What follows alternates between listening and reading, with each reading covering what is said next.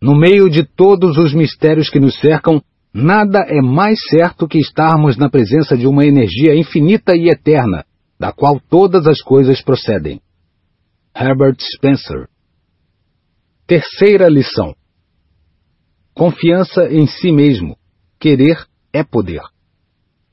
Antes de entrar em contato com os princípios fundamentais sobre os quais repousa esta lição, será útil para o leitor não esquecer o fato de que tais princípios são práticos, que são o produto de 25 anos de pesquisas e que tiveram a aprovação dos mais eminentes cientistas do mundo, os quais submeteram à experiência todos os princípios aqui expostos. O ceticismo é um inimigo mortal do progresso e do desenvolvimento individual. O leitor poderia muito bem, ao chegar a esta lição, pôr de lado o livro e pensar que este curso foi escrito por algum teórico de cabelos compridos que nunca fez experiência com os princípios sobre os quais baseia os seus ensinamentos. Por certo, a nossa era não comporta o ceticismo, pois nela foi descoberto e dominado um número maior de leis da natureza do que em toda a história da raça humana. No período de três décadas, testemunhamos o domínio dos ares, exploramos o oceano, suprimimos as distâncias, dominamos o raio, fizemos com que a eletricidade movesse as rodas da indústria. Temos hoje comunicações instantâneas entre as nações do mundo. Na verdade, a era presente é de luz, de desenvolvimento, de descobertas, e contudo mal tocamos na superfície do saber. Entretanto, quando abrimos a porta que leva ao poder secreto que está armazenado dentro de nós, adquiriremos conhecimentos que farão empalidecer todas as outras descobertas do passado e do presente. O pensamento é a forma de energia mais altamente organizada que conhecemos, e a presente era é de experiência e pesquisa, que certamente nos levarão a uma compreensão cada vez maior dessa força misteriosa que se chama pensamento e que repousa dentro de nós. Já conhecemos bastante sobre a mente humana para saber que um homem pode libertar-se dos efeitos dos medos acumulados durante mil gerações com o auxílio do princípio de autossugestão já descobrimos que esse medo é a razão principal da pobreza, do fracasso e da miséria que se apresentam sob milhares de formas. Já descobrimos também que o homem que domina o medo pode triunfar em qualquer empreendimento, sejam quais forem os esforços reunidos para derrotá-lo.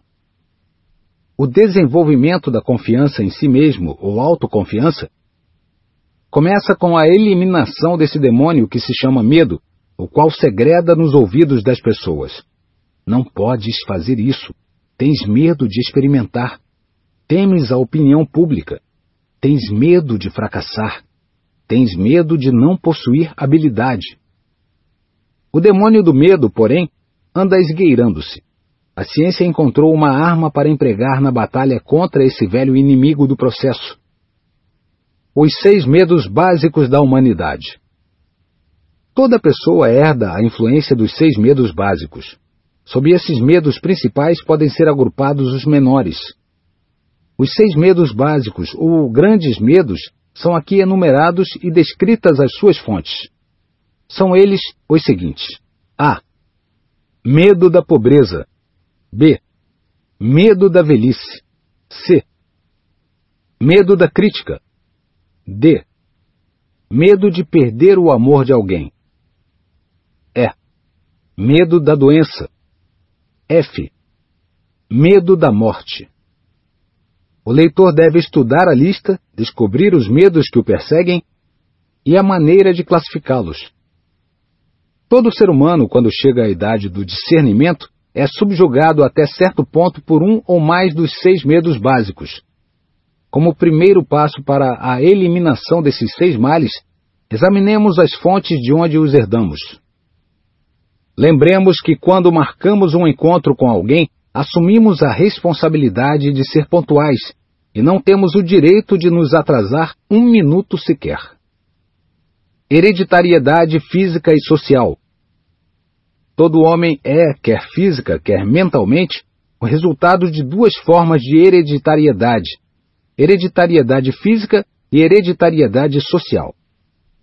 Por meio da lei da hereditariedade física, o homem evoluiu pouco a pouco da ameba a forma animal unicelular, através de estágios de desenvolvimento correspondentes a todas as formas animais conhecidas atualmente na Terra, inclusive aquelas que se sabe terem existido e que foram extintas. Cada geração pela qual o homem passou acrescentou à sua natureza algo das suas características, hábitos e aparência física. A herança física do homem é uma coleção heterogênea de vários hábitos e formas físicas.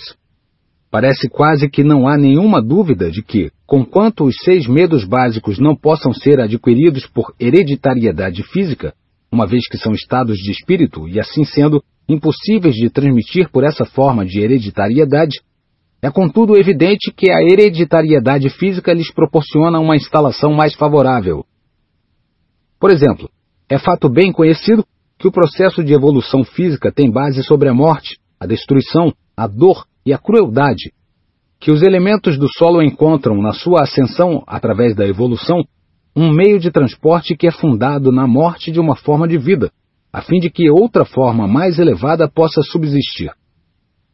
Toda vegetação, para poder viver, nutre-se dos elementos do solo e do ar, assim como todas as formas animais, para viver, devoram as formas mais fracas ou outra espécie qualquer de vegetação. As células de toda planta, bem como as dos animais, são dotadas de um elevado grau de inteligência. Indubitavelmente, as células do peixe aprenderam, depois de duras experiências, que o grupo de células animais conhecido por Fishhawk é verdadeiramente temível. Pelo fato de que muitas formas animais, inclusive o homem, vivem de devorar os animais menores e mais fracos, a inteligência celular desses animais que entram no homem e se tornam parte dele traz consigo o medo nascido da experiência que teve de ser comida viva. Essa teoria pode parecer aos leitores um tanto fantástica e, na verdade, pode não ser exata, mas é pelo menos uma teoria lógica, quanto mais não seja.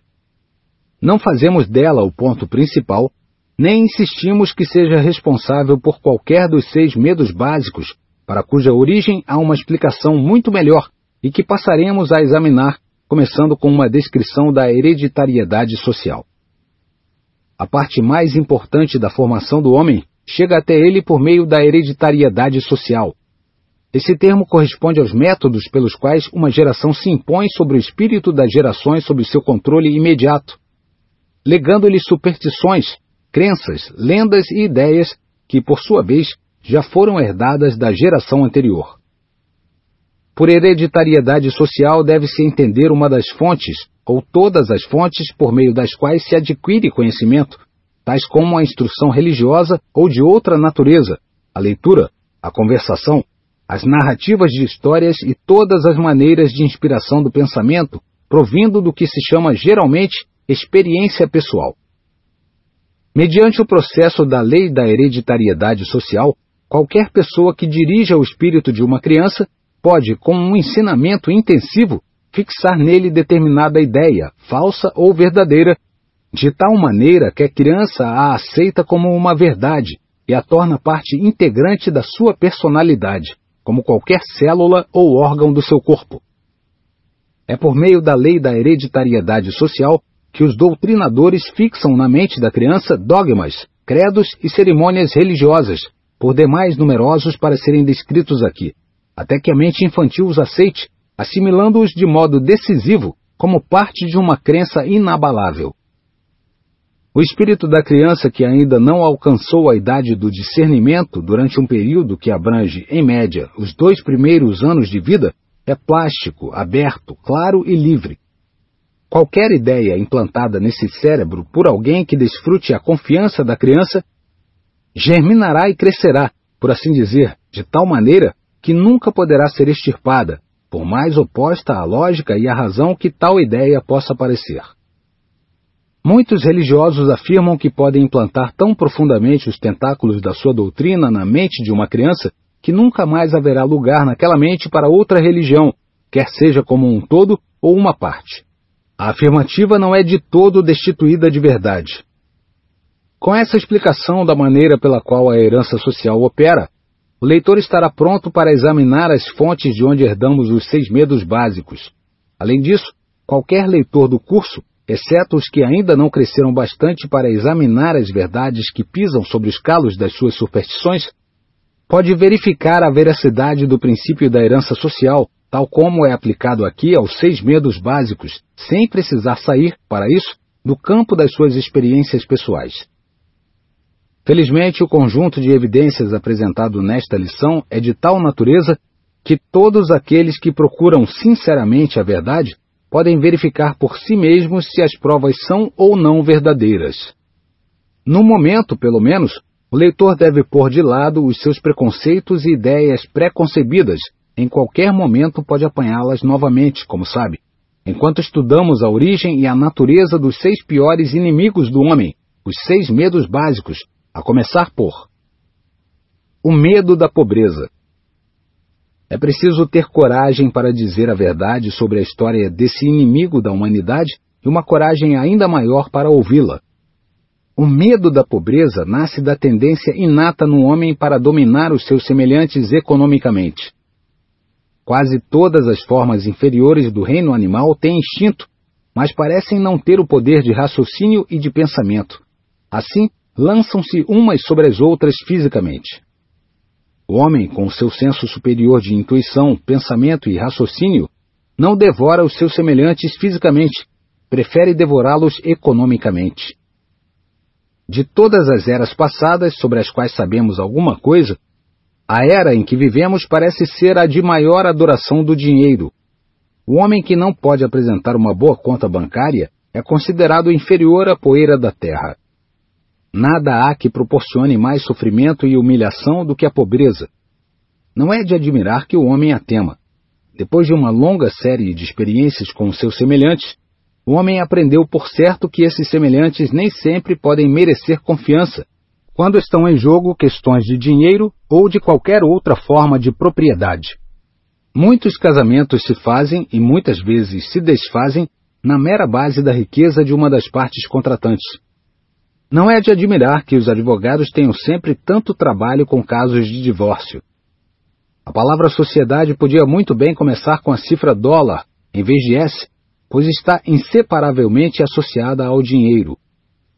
O homem deseja tão ardentemente a riqueza que procura adquiri-la de qualquer maneira, por meios legais, se possível, e por outros métodos, se não puder adquiri-la legalmente. O medo da pobreza é uma coisa terrível. Um homem pode cometer assassinato, roubo, estupro e todas as outras formas de violação dos direitos alheios e ainda gozar de alto conceito entre os seus concidadãos, contanto que não perca a sua fortuna. Portanto, a pobreza é quase um crime, um pecado imperdoável. Não é de admirar que o homem a tema. Em todos os códigos do mundo se encontra a prova de que o medo da pobreza é um dos medos básicos da humanidade pois em todos esses livros existem várias leis destinadas a proteger os fracos contra os fortes. Perder tempo em demonstrar que o medo da pobreza é um dos que couberam em herança ao homem, ou que esse medo tem origem na tendência do homem para defraudar o seu semelhante, seria o mesmo que perder tempo em provar que três vezes dois são seis. É claro que nenhum homem teria medo se tivesse base para confiar nos outros homens, pois existe alimento, abrigo e vestuário suficientes para as necessidades de cada pessoa, e todos desfrutariam dessas dádivas se não fosse o hábito que o homem tem de querer para si mais do que o necessário. O segundo dos seis medos básicos é o medo da velhice. Esse medo provém principalmente de duas fontes. Primeiro, a ideia de que a velhice trará consigo a pobreza.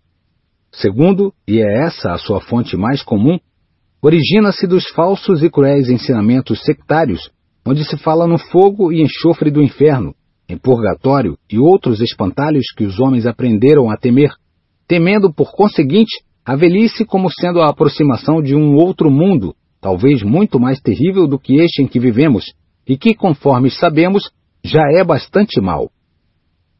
Em cada alma foi depositada a semente de um grande futuro, mas a semente nunca germinará muito menos atingirá a maturidade se não se tornar útil e não desenvolver prática. No medo básico da velhice, o homem tem duas razões muito justas de apreensão. A primeira se origina da desconfiança de que os seus semelhantes possam se apoderar dos bens que ele possui. A segunda é motivada pelas terríveis representações do mundo futuro, profundamente fixadas na mente humana, por meio da lei da hereditariedade social, muito antes da idade do discernimento. Poderá alguém admirar-se de que o homem tema a aproximação da velhice? O terceiro dos seis medos básicos é o medo da crítica. A forma exata como o homem adquiriu esse medo é difícil, se não impossível de determinar com precisão. Uma coisa, porém, é certa: ele sente esse receio em grau elevado. Alguns acreditam que esse medo fez o seu aparecimento no espírito humano mais ou menos na época em que surgiu a política. Outros acham que a sua origem remonta à fundação do primeiro clube feminino. Outra escola de humoristas atribuiu a origem desse medo à Bíblia Sagrada, cujas páginas estão cheias das mais violentas e corrosivas formas de crítica. Se essa última pretensão for correta, e os que acreditam literalmente em tudo o que encontram na Bíblia não estão enganados, então é Deus o responsável pelo medo inerente que o homem tem do criticismo, pois foi Deus a causa de que a Bíblia fosse escrita. O autor deste curso, não sendo humorista nem profeta, mas uma pessoa comum, se sente inclinado a atribuir à origem do medo da crítica aquela qualidade transmitida ao homem pela natureza e que o leva não somente a tomar os bens do seu semelhante, como também a justificar tal ação criticando o caráter do outro. O medo da crítica se apresenta de muitas formas, das quais a maioria é de natureza insignificante, trivial, chegando até mesmo a parecer puerilidade. Os homens calvos, por exemplo, são calvos unicamente devido ao medo da crítica. Ficam carecas em consequência do uso de chapéus apertados, que impedem a circulação natural na raiz do cabelo. Os homens usam chapéus não porque deles necessitem para o seu conforto, mas somente porque todo mundo usa. Aquele que não usasse poderia atrair a crítica. As mulheres dificilmente ficam calvas ou seus cabelos rareiam, pois usam chapéus bem frouxos, que se destinam a ser mero ornamento. Não se deve, porém, depreender daí que o sexo frágil esteja isento do medo da crítica no que se refere a chapéus. Peça-se, por exemplo, a uma mulher que saia com um chapéu fora de moda. Os fabricantes de roupas de toda a espécie não demoraram em capitalizar esse medo básico da crítica, que persegue a humanidade inteira. Em cada estação mudam a moda e os estilos conforme todos observam. Quem dita a moda? Certamente não é o consumidor, e sim o fabricante. Por que razão eles mudam os estilos com tanta frequência? Evidentemente com o intuito de vender mais. Pela mesma razão, os fabricantes de automóveis, com raríssimas exceções, apresentam todos os anos novos modelos. O fabricante de roupas sabe muito bem como o homem se sente mal usando uma roupa fora da moda ou que todo mundo já está usando. Não é verdade? A nossa própria experiência não nos mostra isso? Descrevemos a maneira como a humanidade se comporta sob a influência do medo da crítica no que se refere às coisas insignificantes. Examinemos agora o comportamento humano em face desse medo, em assuntos mais importantes. Tomemos, por exemplo, qualquer pessoa que tenha chegado à idade da maturidade mental, 35 a 45 anos, como média geral. Se pudéssemos ler no espírito dessa pessoa, verificaríamos uma descrença muito acentuada e uma rebelião contra a maioria das fábulas ensinadas pelos mentores religiosos. O medo da crítica é poderoso Houve um tempo que não vai muito longe em que a palavra descrente significava ruína para qualquer pessoa a que fosse aplicada. Parece, portanto, que o medo da crítica tem amplas razões para existir. O quarto medo básico é o medo de perder o amor de alguém. A fonte que deu origem a esse medo pode ser descrita em poucas palavras pois é mais que evidente que ela nasceu do costume adquirido pelo homem de roubar a mulher do próximo, ou pelo menos dar-se a liberdades com ela às ocultas do senhor e dono legítimo. Todos os homens são por natureza polígamos.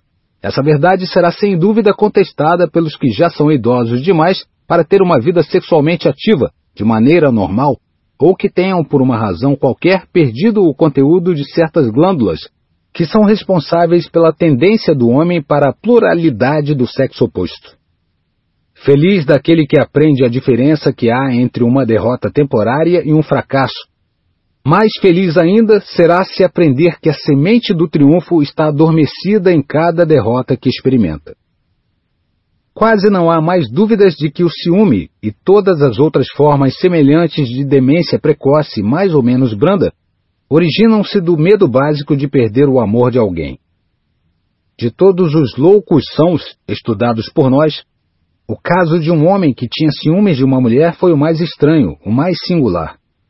Tivemos apenas uma experiência desse gênero, mas aprendemos com ela o bastante para nos autorizar a declarar que o medo de perder o amor de alguém é um dos mais lastimáveis, ou talvez o mais lastimável dos seis medos básicos.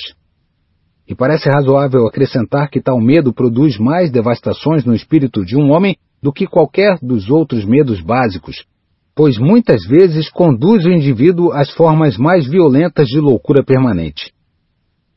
O quinto medo básico é o medo da doença.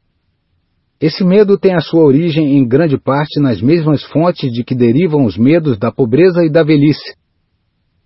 O medo da doença está sempre intimamente associado com esses dois últimos medos, pois também conduz à fronteira do mundo de horrores que o homem não conhece, mas do qual ouve falar em histórias assustadoras. O autor tem fortes razões para desconfiar de que os indivíduos empenhados na venda de métodos para a conservação da saúde muito têm contribuído para conservar bem vivo no espírito humano esse medo da doença. Desde as épocas mais remotas, o mundo tem conhecido as mais diversas formas terapêuticas. Se um indivíduo ganha a vida com essa profissão, é mais que lógico que empregará todos os meios para persuadir o público de que os seus serviços são necessários. Assim, é muito natural que a humanidade herdasse o medo da doença. O sexto e último medo básico é o medo da morte. Para muitos, esse é o pior de todos, e o motivo é claro para qualquer estudante de psicologia. Os terríveis tormentos do medo da morte podem ser atribuídos diretamente ao fanatismo religioso, a fonte mais responsável por esse medo do que todas as outras reunidas. Os pagãos não têm tanto medo da morte como os civilizados, especialmente os que estão sob a influência teológica. Por centenas de milhões de anos, o homem vem perguntando, e até hoje sem resposta: De onde vim? Para onde vou depois da morte? Os indivíduos mais capazes e astuciosos, como os mais honestos e crédulos, não têm demorado em dar uma resposta a estas perguntas. De fato, a faculdade de responder a elas passou a ser uma dessas profissões doutas, conquanto, na realidade, seja necessário muito pouco conhecimento para se exercer tal ofício. Vejamos agora a principal origem do medo da morte. Vinde à minha tenda, abraçai a minha fé, Aceitai os meus dogmas, pagai os meus salários, e eu vos darei uma passagem que vos levará diretamente ao céu depois da morte, diz um chefe de seita religiosa. Permanecei fora da minha tenda, diz o mesmo chefe, e ireis diretamente para o inferno, onde sereis atirados no fogo eterno. Conquanto, na verdade, o diretor espiritual escolhido não tenha poder para providenciar esse salvo-conduto para o céu, nem também para, na falta dele, mandar um infeliz para o inferno. Esta última possibilidade parece tão terrível que se fixa no espírito do indivíduo e cria esse medo dos medos, o terror da morte. Na verdade, nenhum homem sabe ou soube jamais como são o céu e o inferno, nem mesmo se tais lugares existem, e essa falta de um conhecimento decisivo abre as portas do espírito humano ao charlatão, que entra e controla inteiramente o pensamento com as mais variadas formas de magia, truques, fraudes, etc. A verdade é a seguinte: nem mais, nem menos. Ninguém sabe nem soube jamais de onde viemos ou para onde vamos depois da morte. Qualquer pessoa que adiante soluções para tais enigmas estará iludindo a si mesma ou é um impostor consciente que vive como parasita, abusando da credulidade humana. Diga-se de passagem, entretanto, em favor de tais pessoas, que a maioria delas não somente acredita que o céu existe, como também que os seus credos e fórmulas darão a todos os que abraçarem tais doutrinas livre acesso a ele. Essa crença pode ser resumida numa palavra: credulidade. Os religiosos afirmam geralmente, de modo peremptório, que a nossa civilização deve a sua existência ao trabalho realizado pelas igrejas. Não acreditamos muito na veracidade de tal afirmativa. Não é verdade, não pode ser verdade que a civilização tenha nascido dos esforços da igreja e dos credos organizados, se tomarmos a palavra civilização como significando as leis naturais e as muitas invenções herdadas pela época atual. Se os teólogos pretendem ter tido a sua parte em todas as descobertas feitas pela humanidade, formulamos aqui o nosso protesto. Não basta declarar que a hereditariedade social é o método pelo qual o homem reúne todo o conhecimento que lhe chega por meio dos cinco sentidos. É preciso acentuar também a maneira pela qual age a herança social, nas suas diferentes aplicações, para dar assim ao leitor maior compreensão da lei. Comecemos por algumas das formas mais inferiores da vida animal e examinemos a maneira pela qual elas são afetadas pela lei da hereditariedade social. Pouco depois de começar a examinar as principais fontes de onde o homem tira os conhecimentos que fazem dele um ser superior, descobri há cerca de 30 anos um ninho de galinhola, localizado de tal maneira que a fêmea podia ser vista de uma distância considerável quando estava no ninho. Com o auxílio de um binóculo, observei o pássaro atentamente até o dia em que os filhotes romperam a casca dos ovos. Desejando ver o que aconteceria, aproximei-me do ninho. O pássaro permaneceu perto, até que cheguei a uma distância de três a quatro metros. Então, arrepiou as penas, estendeu uma perna sob a asa, fingindo estar ferida. Conhecendo um pouco os ardis dos pássaros quando têm filhotes, não a segui e, pelo contrário, dirigi-me ao ninho para observar os pequenos. Sem o menor sinal de medo, todos me olharam movendo a cabecinha para um lado e outro. Aproximei-me ainda mais e apanhei um deles. Ainda sem mostrar sinais de medo, o pássaro ficou na palma da minha mão. Coloquei-o novamente no ninho e afastei-me, a fim de dar à mãe ocasião para voltar. Não tive de esperar muito. O pássaro começou a trilhar cautelosamente o seu caminho até que, chegando perto do ninho, endireitou a asa. Andou o mais rapidamente possível, produzindo uma espécie de som semelhante ao que emite uma galinha quando encontra um pouco de comida e começa a chamar os pintinhos.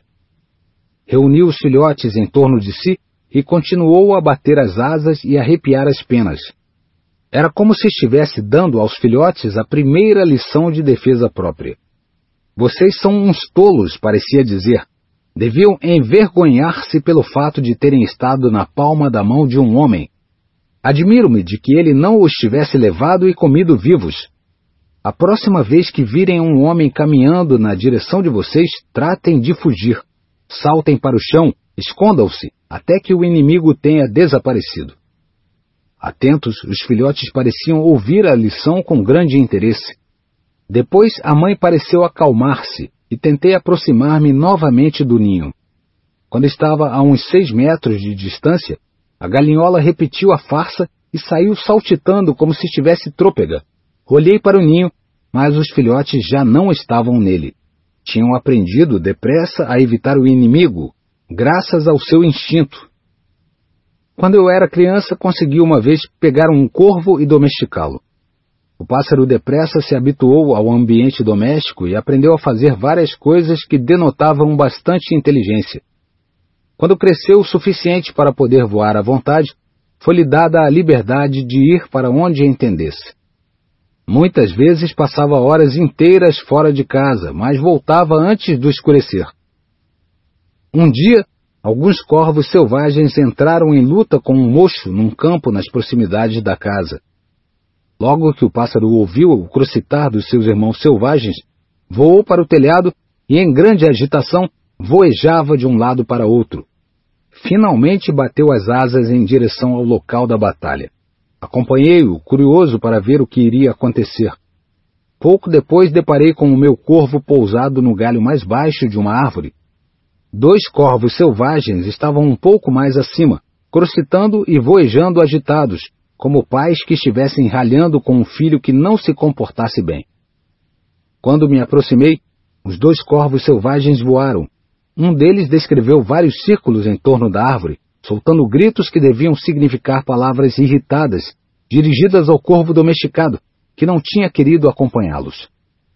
O meu corvo voltou à noite, como costumava, mas não se aproximou muito da casa. Pousou num galho de macieira e lá, na sua linguagem, dizia naturalmente consigo mesmo que decidira voltar à vida livre. Alguns dias depois, desaparecia para nunca mais voltar. A hereditariedade social roubara-me assim o corvo de estimação. O meu único consolo foi a ideia de que ele tivera a delicadeza de voltar para avisar que ia embora. Muitos trabalhadores de fazendas vão embora sem fazer nem mesmo isso. É fato bem conhecido que as raposas pegam todas as espécies de galináceos e animais pequenos, respeitando apenas os gambás. Não é preciso dizer a razão pela qual o gambá goza de tal imunidade. Uma raposa pode pegar um gambá uma vez, mas nunca repetirá a façanha. Por esse motivo, uma pele de gambá pregada num galinheiro afasta dele as raposas, exceto as novas e inexperientes. O cheiro do gambá, uma vez sentido, é coisa que nunca mais se esquece. Nenhum outro mau cheiro lhe pode ser comparado, mesmo de longe. Todas as pessoas bem informadas a esse respeito sabem que raposas e gambás nunca se abrigam na mesma cova. Uma rã pode ser fisgada num anzol com um pedacinho de pano vermelho ou qualquer outro objeto da mesma cor servindo de isca. Isto é, a rã pode ser apanhada dessa maneira somente se for fisgada logo da primeira vez que avançar para a isca. Mas se escapar, nunca mais cometerá o mesmo erro. De uma feita, gastei horas seguidas tentando fisgar uma rã que deixara escapar. Mas nesse tempo, eu não compreendia que o princípio da hereditariedade social é capaz de, por meio de uma única lição sobre esse princípio, ensinar até mesmo a uma humilde rã que deve evitar morder pedacinhos de tecido vermelho. Tive um cão Airedale que me causou inúmeros aborrecimentos pelo hábito que adquiriu de chegar sempre em casa com um pintinho na boca. Cada vez que isso acontecia, o pintinho era retirado da boca do cão o qual era rigorosamente castigado, mas sem nenhum resultado, pois ele continuava a devastar os galinheiros. Com o objetivo de poupar o animal, e aproveitando também a ocasião para fazer uma experiência com a lei de hereditariedade social, mandei-o para a fazenda vizinha, onde havia uma galinha com pintinhos bem novos. A galinha foi posta no celeiro juntamente com o cachorro. Ficando só, ele dirigiu-se vagarosamente para a galinha, farejou para ver se era da sua qualidade preferida e atirou-se a ela. A ave que estava atenta preparou-lhe uma recepção como ele nunca tivera, bater de asas, bicadas vigorosas, etc. O primeiro round foi decididamente ganho pela galinha. Mas uma galinha gorda, pensava o cachorro, não poderia libertar-se das suas patas com tanta facilidade. Portanto, retrocedeu um pouco e em seguida atacou novamente. Dessa vez a galinha saltou sobre as suas costas, arranhando-o e dando-lhe fortes bicadas. O cachorro recuou para o seu canto, como se estivesse ouvindo a campainha para dar por terminado mais um round, até que ele se refizesse. Mas a sua adversária não perdeu tempo em deliberações, pois parecia conhecer o valor da ofensiva. Enquanto percebia o pobre Airedale, de um canto para outro, Cacarejava zangada, dando a impressão de uma mãe que tivesse sido levada a defender os filhos pequeninos de um ataque de crianças mais crescidas. O cachorro era um fraco. Depois de correr de um canto para o outro do celeiro durante cerca de dois minutos, estendeu-se no chão, procurando defender da melhor maneira que pôde os olhos com as patas, pois a galinha parecia principalmente interessada em atingi-los. O dono da galinha entrou então no celeiro e salvou-a, ou, falando com mais acerto, salvou o cão, que de maneira alguma parecia desaprová-lo. No dia seguinte puseram um pinto no celeiro com o cachorro. Logo que este o viu, pôs a cauda entre as pernas e correu para um canto. Nunca mais tentou apanhar um pinto. Uma lição sobre a hereditariedade social, por meio do sentido do tato, foi suficiente para ensinar-lhe que, conquanto caçar pintos fosse uma coisa divertida, poderia também trazer-lhe muitos dissabores. Não é estranho que temamos mais aquilo que nunca acontece? Destruímos nossa iniciativa com medo da derrota, quando, na realidade, a derrota é o mais útil tônico e deve ser aceita como tal. Todos esses exemplos, com exceção do primeiro, descrevem o processo de adquirir conhecimento por meio da experiência direta. Observe-se a diferença acentuada que há entre conhecimento adquirido pela experiência direta e conhecimento alcançado por meio da educação dos jovens pelos mais velhos, como no caso da galinhola e seus filhotes. As lições impressionantes são as que os jovens recebem por meio de métodos emocionais. Quando a galinhola estendeu a asa como se estivesse ferida e trôpega, e fez ouvir aqueles piados aflitivos, implantou nos seus filhotes o terror do homem, de uma maneira que eles jamais esqueceriam. O termo hereditariedade social, tal como é empregado de acordo com esta lição, está particularmente relacionado com os processos por meio dos quais se implanta no espírito da criança uma ideia, um dogma, um credo, uma religião ou sistema de moral, por intermédio dos pais ou dos que têm autoridade sobre ela, antes de atingir a idade do raciocínio e de poder refletir a sua maneira sobre tal ensinamento. Existem miríades de formas de medo, mas nenhuma é tão funesta como o medo da pobreza e o da velhice. Fazemos dos nossos corpos escravos porque temos medo desses dois males e assim procuramos juntar dinheiro para a velhice. Essa forma de medo tem tanta força sobre nós que submetemos o nosso corpo a um esforço desmedido e nos acontecem justamente as coisas que procuramos evitar. Observe-se um homem ao entrar na casa dos 40 anos, a idade da maturidade mental. Que tragédia! Entretanto, é aos 40 anos que o homem começa a assimilar os ensinamentos da natureza, tal como aparecem nas florestas e na fisionomia das criaturas humanas. Porém, o demônio do medo nos impele com tanta violência que nos torna cegos e nos perdemos no emaranhado dos desejos que estão em conflito. Perdemos de vista o princípio do esforço organizado, e em vez de conservar as forças da natureza, que nos rodeiam e nos podem levar a grande altura, as desdenhamos e elas se tornam assim forças destruidoras. Entre as forças da natureza, talvez não haja uma tão proveitosa para o desenvolvimento do homem como o princípio da autossugestão. Porém, a ignorância dessa força leva a maioria dos homens a aplicá-la de tal modo que ela passa a operar como um obstáculo e não como um auxílio. Enumeremos alguns fatos que demonstram a maneira como se faz má aplicação dessa grande força da natureza. Um homem que fica decepcionado com um amigo que lhe foi falso passa a concluir, por meio do princípio da autossugestão, que nenhum homem lhe merece mais confiança. Esses pensamentos se fixam de tal modo no seu subconsciente que ditam inteiramente a sua atitude para com os outros.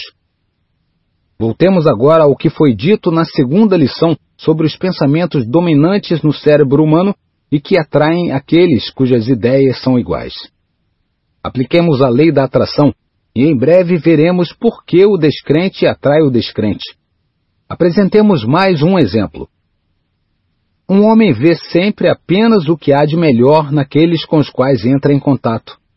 Se os seus amigos se mostram indiferentes, ele não dá a menor importância a isso, pois decidiu consigo mesmo encher o espírito com pensamentos otimistas, entusiastas e cheios de fé nas outras pessoas. Se alguém lhe fala com aspereza, responde com delicadeza. Por meio da mesma eterna lei da atração, chama para si a atenção de pessoas cujo teor de vida e pensamentos se harmonizam com os seus. Traçamos mais um exemplo do mesmo princípio. Temos aqui um homem bem educado e que possui a habilidade de prestar alguns serviços de que o mundo necessita. Ouviu dizer uma vez que a modéstia é uma grande virtude e que se colocar na frente, no palco da vida, é egoísmo. Silenciosamente dirigiu-se para o pano de fundo, enquanto os outros atores da grande comédia da vida passaram ousadamente para a frente.